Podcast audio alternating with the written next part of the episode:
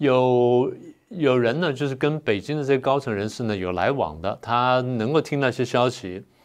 他听到消息说，俄罗斯的外交部的副部长呢叫这个鲁丹科，我们中文翻译叫鲁登科啊。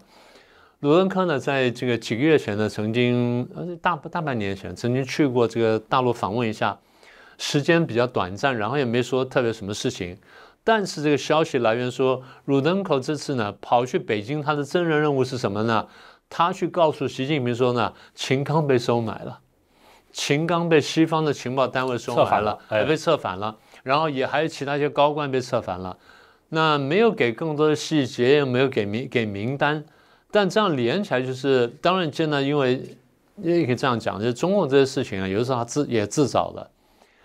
你你越是这样子神秘的时候，越是密不透风的时候，你觉得说你是保密了，但就最后外面流传的那些那些消息呢，那多了就你难以想象。你知道没关系，什么事实胜于雄辩，不是的，